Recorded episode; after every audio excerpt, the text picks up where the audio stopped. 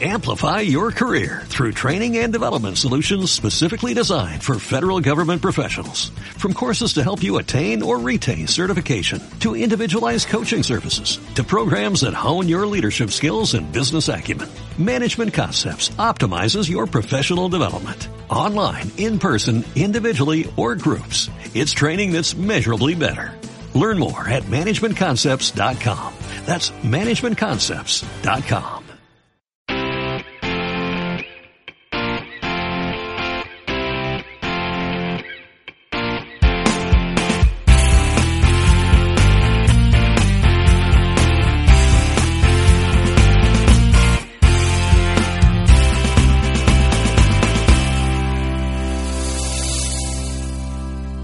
vorrei dedicare questi minuti che ho a disposizione per riuscire a capire che cosa ti può dare questo tipo di attività, per dare un quadro completo, più chiaro, esattamente dove ci sta portando questa attività, che cos'è esattamente questo progetto. E quindi io vi chiedo gentilmente di fermarvi un attimo, fermarvi a fare che cosa? A ragionare. Perché? Perché noi purtroppo viviamo in un mondo frenetico, in un mondo dove dalla mattina alla sera si corre come pazzi e quindi raramente ci fermiamo a pensare dove stiamo andando. L'immagine che vediamo qua è un'immagine di quest'uomo che corre all'interno di questa ruota. Eh, Robert Kiyosaki lo chiama la corsa del topo, no? del criceto che corre dentro in gabbia, corre dalla mattina alla sera, ma dove va? Dove sta andando? Qual è il suo fine, il suo obiettivo? Per questo io vi voglio invitare a fermarvi un attimo a pensare. Perché fermarsi un attimo a pensare? Perché generalmente, presi dalla frenesia, ci ritroviamo a rinunciare ai nostri hobby, ai nostri figli, alla nostra famiglia. Ci, eh, eh, siamo costretti a rinunciare a che cosa? Alle cose più importanti della nostra vita. E quindi questa frenesia nel quale siamo inseriti, questo mondo del lavoro così frenetico, effettivamente sta togliendo, guarda caso, le cose che effettivamente sono le più importanti. Perché voglio che vi fermate un attimo a pensare? Perché? Perché dopo arriviamo in fondo alla vita. Prima Adriano parlava no, di suo fratello che è andato in pensione, lui ha visto tutto il percorso e magari abbiamo un sacco di rimpianti. Ma rimpianti di cosa? Se non ti sei mai fermato a pensare dove stavi andando, che cosa stavi costruendo. Quindi il mio obiettivo in questo momento è ragionare insieme a voi e per far questo sfrutto alcuni contenuti di alcuni libri. Io non so se voi avete mai letto Robert Kiyosaki, Robert Kiyosaki ha una frase che mi ha colpito e lui dice il problema per il quale le persone corrono in questo mondo frenetico, e corrono dalla mattina alla sera perché? Perché hanno bisogno di soldi, i soldi servono per la pagnotta, servono per vivere, servono per tutte le cose che ci circondano. Il motivo per il quale le persone sono in questa vita frenetica e corrono dalla mattina alla sera è perché nessuno gli ha mai insegnato come funziona il mondo del denaro. Non gli è mai stata data una cultura, un'educazione finanziaria.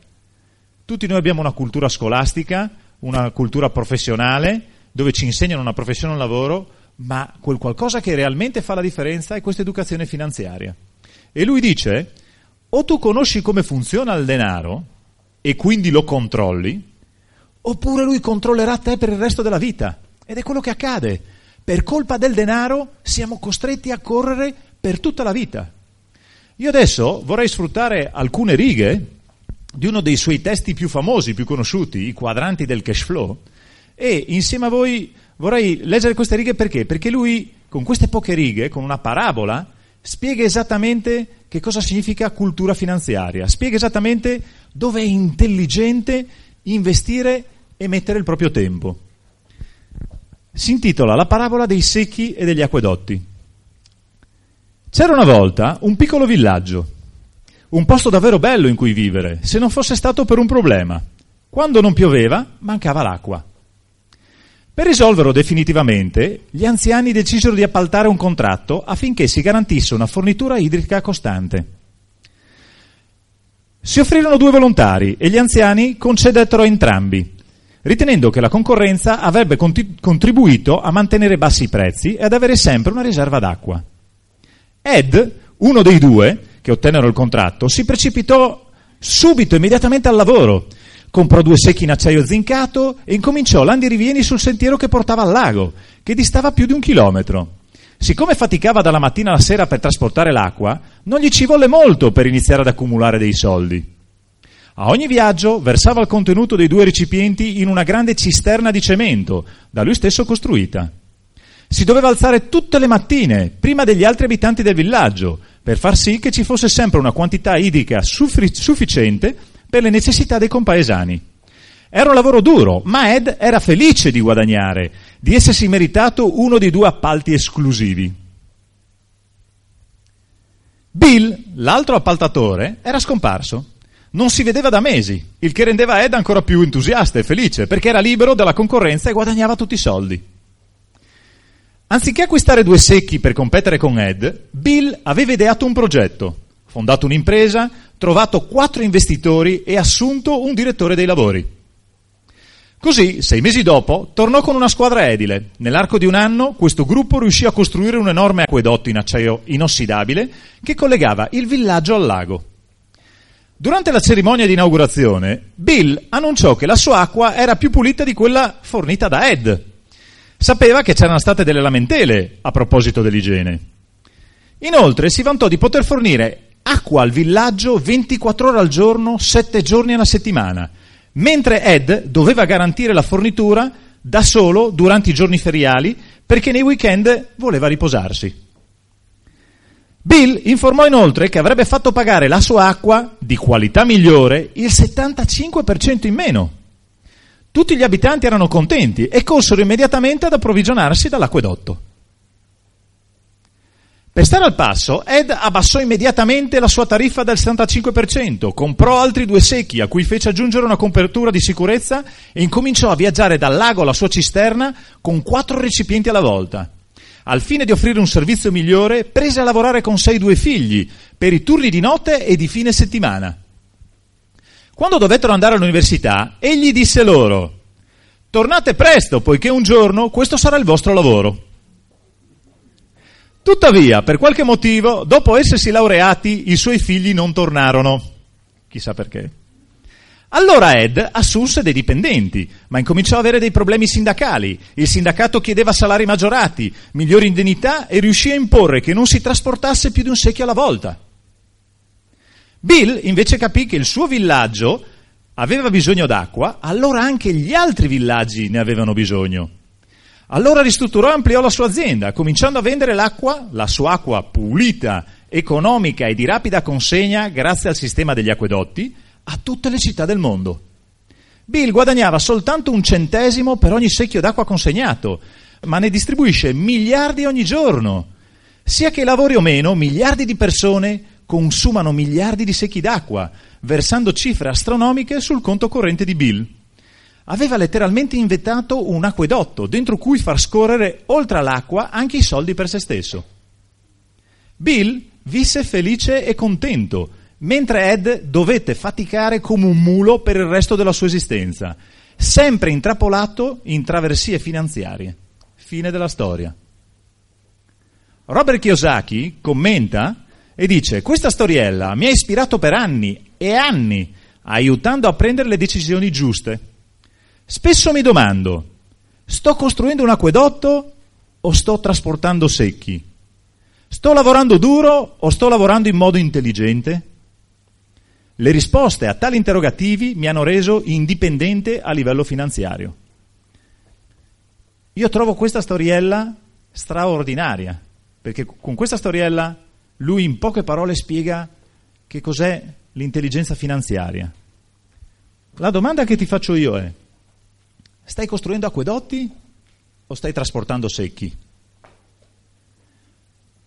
Quando noi spieghiamo il piano, e la prima cosa che facciamo spieghiamo i quattro quadranti, quando spieghiamo i quattro quadranti non stiamo altro che spiegando la storia dei secchi e degli acquedotti. I quadranti di sinistra, i trasportatori di secchi, e nei quadranti di destra, i costruttori di acquedotti. Costruire un network significa costruire un acquedotto.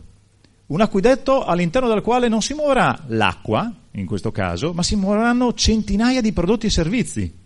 E per ogni prodotto e servizio che si muove all'interno del tuo acquedotto, del tuo network, tu avrai diritto a una royalty, a una percentuale. Costruire acquedotti ha una particolarità, non è un lavoro. Generalmente le persone che incontrano un'attività come questa pensano che sia un altro lavoro. e quindi hanno già la loro linea di portatori di secchi e significa aggiungere un'altra linea di portatori di secchi. No, assolutamente. Costruire un network significa costruire degli attivi. Che cosa sono degli attivi? Gli attivi sono qualcosa che producono reddito con te o senza di te. Un attivo, per esempio, è una palazzina con 12 appartamenti, questa palazzina la metti in affitto e il denaro che tu percepisci con gli affitti di questa palazzina finanzia il tuo stile di vita. Robert Kiyosaki nei suoi libri dice tu hai la libertà finanziaria, quindi sei economicamente libero, quindi significa, come vedevamo nella slide prima, non sei costretto a correre dalla mattina alla sera per produrre denaro. Quando? Quando il tuo tenore di vita, e ognuno ha il suo livello di tenore di vita, a uno sono necessari 2.000 euro a mese per vivere decentemente, a uno ce ne vogliono 4.000, a uno non ne bastano 10.000. Quindi lui dice, l'intelligenza finanziaria dice, tu sei libero finanziariamente quando? Quando il tuo tenore di vita, quindi se a te servono 10.000 euro a mese per vivere, e i tuoi attivi producono 10.000 euro, tu sei libero finanziariamente. Perché se il tuo stile di vita invece produce, ti costa 10.000 euro, i tuoi attivi ne producono 2.000 e hai bisogno di altri 8.000 euro ogni mese per vivere, quegli 8.000 devi correre dalla mattina alla sera per produrli, per finanziare il tuo stile di vita. E quindi lui dice sei finanziariamente libero quando il tuo stile di vita viene totalmente finanziato dagli attivi. Cosa sono gli attivi? Come dicevamo prima, è un qualcosa che produce reddito, con te o senza di te. L'attivo è un acquedotto, è un qualcosa che pompa l'acqua senza bisogno che ci sia tu a trasportare i secchi e a correre da un punto all'altro. Facciamo una serie di considerazioni su questo. Generalmente, una delle più grandi trappole, soprattutto a chi vede questo progetto e questa attività, io la chiamo la trappola della gratificazione immediata. Perché? Perché generalmente quando incominci questo progetto si ragiona, e ci siamo passati tutti, è abbastanza normale, con il tipo di cultura finanziaria che ci è stata inculcata fino a quel momento. E quindi, ahimè, purtroppo, veniamo tutti, io per primo, vengo da una famiglia di imprenditori e quindi mi hanno insegnato che nella vita bisogna sgobbare come pazzi dalla mattina alla sera e l'unico modo per produrre reddito e denaro è scambiare tempo per denaro, scambiare tempo per denaro, vendere il proprio tempo per guadagnare denaro. E quindi per un'intera vita sono cresciuto in un concetto dove il proprio reddito dipende da il vendere il proprio tempo. Che cosa ho scoperto nella creazione degli attivi? Un altro concetto che prima non conoscevo. Investire il proprio tempo. Sfruttare quello che viene chiamato l'effetto leva. Questo è un qualcosa che per me era totalmente sconosciuto ed è quello che Kiyosaki spiega all'interno dei suoi libri e lui chiama l'intelligenza finanziaria. Che cos'è questo effetto leva? Vendere il tuo tempo è molto semplice. Una volta che oggi hai portato dei secchi, hai venduto l'acqua dei secchi che hai trasportato, quel tempo ti è stato pagato. È finito, è andato. Non c'è più. Se tu investi del tempo per costruire un acquedotto, abbiamo visto Bill ha investito del tempo per costruire il suo acquedotto. Mentre lui investiva questo tempo, guadagnava denaro? Assolutamente. Investiva denaro, investiva il suo tempo, le sue energie. Perché? Perché era chiaro dove stava andando. Perché è importante che tu abbia chiaro che cosa stai costruendo, dove stai andando? Perché non ti è stata offerta un'altra linea di portamento secchi, ma ti è stata offerta l'opportunità di costruire un tuo acquedotto. Però noi siamo abituati a ragionare con la gratificazione immediata, non conosciamo il concetto della gratificazione ritardata. E quindi generalmente cadiamo nella trappola, e mi capitava anche a me, ma quanto guadagni? Perché? Perché il portatore di secchi è abituato. Quante ore hai lavorato questa settimana? Quanto hai guadagnato? Perché è abituato a un concetto tempo uguale denaro, tempo uguale denaro, tempo uguale denaro, tempo uguale denaro, tempo uguale denaro. Per tutta la vita, tempo uguale denaro. Non ha neanche lontanamente idea di che cosa significa investi il tuo tempo per avere denaro per il resto della vita. Non ha idea di che cosa sia la gratificazione ritardata. E quindi vi voglio parlare di questo perché perché la cosa più importante è capire che ci sono due fini diversi, ma soprattutto capire che ci sono due mentalità completamente diverse. Il primo grande ostacolo che incontri quando vuoi passare di quadranti, quindi dai quadranti di sinistra, dipendente o autonomo, ai quadranti di destra, titolare o investitore, Kiyosaki dice ci vuole del tempo, come prima diceva Adriano, perché? Perché c'è una mentalità differente. c'è un modo di ragionare, di vedere le cose in modo differente. Io vi faccio il mio esempio personale. Inizio l'attività nel novembre del 1993. Il primo aprile del 1994 sponsorizzo Giancarlo e Tiziana. Li conoscete, li vedete, sono qua di fronte a voi. Perché questo? Perché generalmente una delle cose che le persone assolutamente non riescono a capire è che tu, quando costruisci un acquedotto, devi essere il primo a aver chiaro dove si sta andando. Gli presento l'opportunità. Giancarlo e Tiziana firmano entusiasti perché c'era l'apriscatole elettrico. Fantastico, non ci sono problemi. L'importante è che tu abbia chiaro dove si sta andando. È un primo passo. Per costruire l'acquedotto bisogna dare una prima picconata al terreno, che sia per piantare un fiore, perché lui dice bello così piantiamo un fiore, o che sia la prima picconata perché sai che sta andando a cercare l'acqua, sai che va fatta. Quindi devi essere tu che devi avere chiara la visione. Incominciamo il progetto. I primi mesi incominciano l'attività a modo loro, non seguendo il sistema, non seguendo il metodo, a modo loro. Incominciamo a lavorare questo progetto, quello era il mese di aprile 1994, incominciamo a creare una profondità, incominciamo a andare avanti con i lavori, con gli scavi. Gli scavi abbiamo trovato roccia dura, vulcanica, abbiamo trovato eh, punti dove non si poteva perforare, non si poteva andare avanti, ma era chiaro il fine. Il fine era quello di trovare l'acqua. Chi se ne frega di quello che c'è nel mezzo? So che là c'è l'acqua. L'obiettivo qual è? Aiutare questa coppia ad arrivare al 21%. Punto. E continuiamo a lavorare, continuiamo a lavorare. Mi sono segnato qua le date perché è passato del tempo, io la memoria ce l'ho proprio spenta. 19 mesi dopo, quindi ci abbiamo messo 19 mesi, nel novembre del 1995 Giancarlo e Tiziana la loro linea qualifica al 21%. Inizialmente non avevano la visione, inizialmente non ci credevano, nel percorso è nata, si è costruita la visione, perché? Perché è importante che qualcun altro ce l'abbia.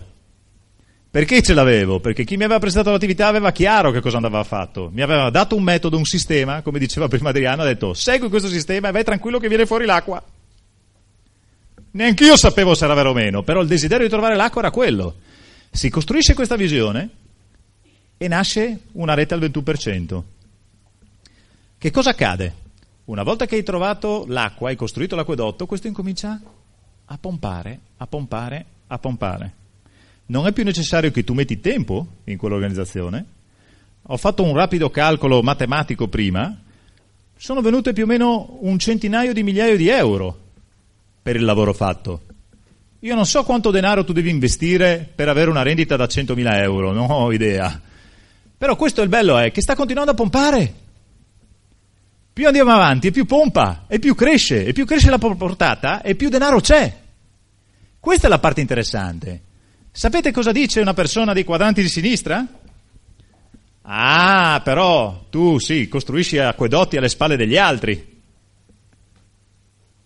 Chiaro? Perché? Perché fuori, normalmente nelle attività tradizionali, hai un costruttore d'acquedotti, quindi un titolare di impresa, uno che costruisce l'acquedotto è il proprietario dell'impresa e tutto, e centinaia di persone che lavorano per lui.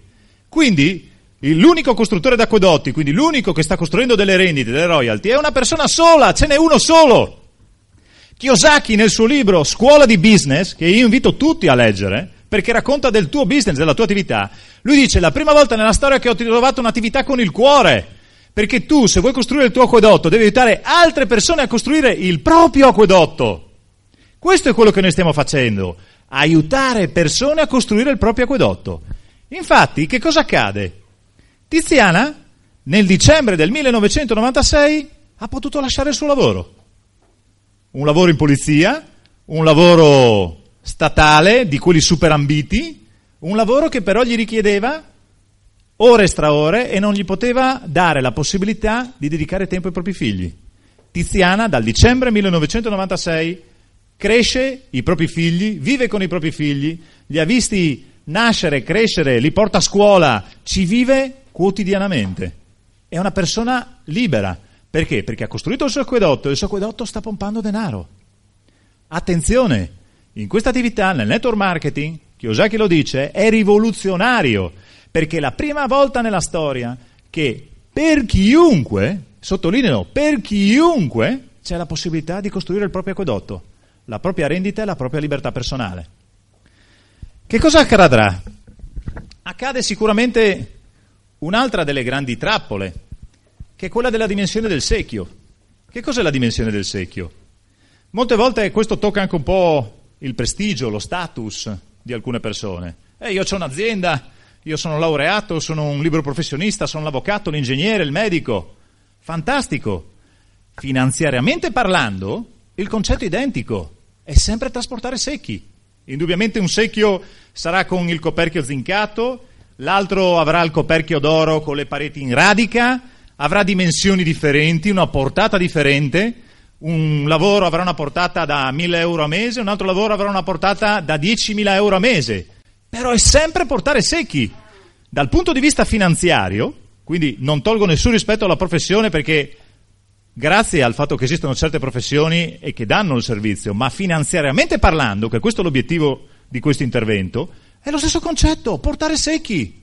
Portare secchi significa che devi essere presente e che se non sei presente, come raccontava Francesca prima, vedeva suo padre imprenditore che non aveva tempo per la famiglia, perché un imprenditore deve dedicare tutto se stesso alla propria azienda, alla propria attività.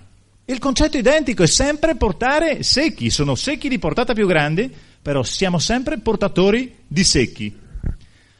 Altro aspetto, generalmente quando parli con le persone ti diranno che non hanno tempo. Chiaro, il portatore di secchi non ha tempo. Il portatore di secchi ha un sacco di rimpianti, ha abbandonato i propri hobby, le proprie passioni, non ha tempo per i figli, per la famiglia. È chiaro che ti dice che non ha tempo. Il portatore di secchi, appena vede l'attività, che cosa ragionerà? Come dice Kiyosaki, con mentalità da quadranti di sinistra, e vedrà questo progetto come un'altra linea di portamento secchi. No, signori, è un acquedotto. L'obiettivo di questa attività è costruire un acquedotto. Non ti preoccupare comunque. Non significa che per il fatto che una persona inizia questa attività mette in pratica ed esegue tutto correttamente, fa tutto correttamente. Abituatevi. Nel mercato, quante volte voi avete conosciuto una persona che ha aperto un bar, un ristorante, una paninoteca e ha chiuso, non gli ha funzionato? Non funziona il bar, la paninoteca, non funziona la persona che ci lavora dentro. Sotto casa mia ho visto cambiare 4-5 gestioni alla pasticceria sotto casa. Arrivano persone che la fanno girare bene, altre che non la fanno girare. Non so voi se avete mai visto attività di questo tipo, che cosa accade? È la persona che fa la differenza. Quindi non preoccupatevi, anche nel mercato troverete persone che criticheranno l'attività e chi ti diranno che non funziona. Non è l'attività che funziona, sei tu imprenditore con i giusti concetti, con la giusta preparazione, con la giusta attitudine che la fai funzionare. I portatori di secchi sono persone che non capiscono cosa state facendo non si rendono conto qual è il tuo fine, non si rendono conto che stai costruendo un acquedotto e quindi ti faranno domande come quella di prima, ma quanto guadagni? Correre su e giù con questa pala e piccone che movimenti terra, che cosa serve? Perché? Perché loro sono abituati che si guadagna denaro trasportando secchi. La mia domanda è, come stanno vivendo queste persone che ti fanno la critica? Che stile e qualità di vita hanno? O meglio ancora, queste persone che sono così brave a fare la critica, che alternativa hanno da offrire? Fategli queste domande. Provate a chiedere a queste persone, secondo loro, qual è l'alternativa giusta. Generalmente le persone che criticano il costruttore di acquedotti sono persone che non capiscono che cosa stia facendo il costruttore di acquedotti, non lo intendono. E questo è quel qualcosa che purtroppo per il resto della vita intrappola finanziariamente. Kiyosaki dedica moltissimi libri, è uno, in assoluto uno degli scrittori a livello globale che vede di più libri sull'intelligenza finanziaria. E io penso che con quella storiella è stato galattico perché è riuscito a concentrare in una storiella i concetti di base che permettono di costruirsi questa libertà finanziaria. Ultimo dato, e forse il più importante, il secchio finisce con te. Mi è capitato di conoscere un importantissimo chirurgo che ha sviluppato negli Stati Uniti un'attività qualifica diamante e gli ho chiesto ma per quale motivo hai sviluppato questa attività, visto che sei così famoso e così di successo? E lui mi ha spiegato che era tondo, guarda, in questo momento io opero semplicemente per passione, semplicemente perché a me piace la, la mia professione e lo faccio per passione, non più per necessità di denaro. Non più perché devo scambiare secchi tempo per avere denaro. Perché? Perché il mio tenore di vita è totalmente finanziato dai miei attivi. Seconda cosa, il mio tenore di vita, prima quando ero portatore di secchi, dipendeva dalle mie mani. Se mi fosse successo qualcosa alle mie mani, finiva la linea di portamento secchi e quindi il bel tenore di vita che avevo io e la mia famiglia improvvisamente andava a sparire. Ieri sera eravamo a cena con Adriano e parlavamo di Doug Widd, un grandissimo leader di questa attività. È stato consigliere del Presidente degli Stati Uniti d'America. È, è famosissimo come scrittore, ha scritto libri anche insieme a Madre Teresa di Calcutta. È un conferenziere che gira il mondo, è famosissimo. È una persona che ha un secchio da una portata immensa, enorme, super spettacolare. Gli è stato chiesto per quale motivo ha costruito questa attività, per quale motivo ha costruito una rete di acquedotti. Sapete che cosa ha risposto? Ha risposto, perché il mio talento morirà con me. Io ho dei figli, ho una famiglia, ho delle persone che hanno bisogno del mio tenore di vita, di quello che ho costruito, però il mio talento morirà con me. Il motivo per il quale lui ha costruito il suo acquedotto è proprio perché se ci fermiamo a pensare, tutti noi abbiamo una famiglia, abbiamo dei genitori, dei figli, tutti, tutti. Allora la domanda che ci dobbiamo porre non è se mi servirà un acquedotto, no. La domanda che ci dobbiamo porre è quando avrò bisogno di un acquedotto. Non è possibile determinarlo ora, però nell'arco della vita, prima o poi, si ha bisogno di un acquedotto. Pensate solo al sistema pensionistico che abbiamo, Pensate solo ai figli, pensate alla famiglia, ai genitori, provate a pensare. E quindi la domanda importante che dobbiamo farci, lo sto preparando questo acquedotto? Mi sto realmente impegnando per costruire il mio acquedotto?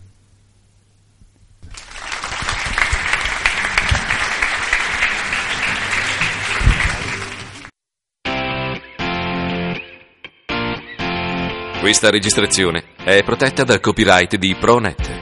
La duplicazione anche parziale in assenza dell'autorizzazione scritta di ProNet è proibita. Nessuno può garantire che le tecniche e le orientazioni qui contenute possano funzionare per lei.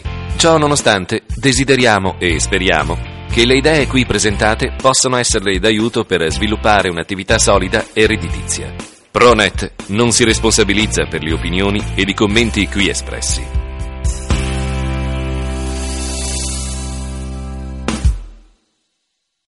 Amplify your career through training and development solutions specifically designed for federal government professionals. From courses to help you attain or retain certification, to individualized coaching services, to programs that hone your leadership skills and business acumen, Management Concepts optimizes your professional development. Online, in person, individually, or groups, it's training that's measurably better. Learn more at managementconcepts.com. That's managementconcepts.com.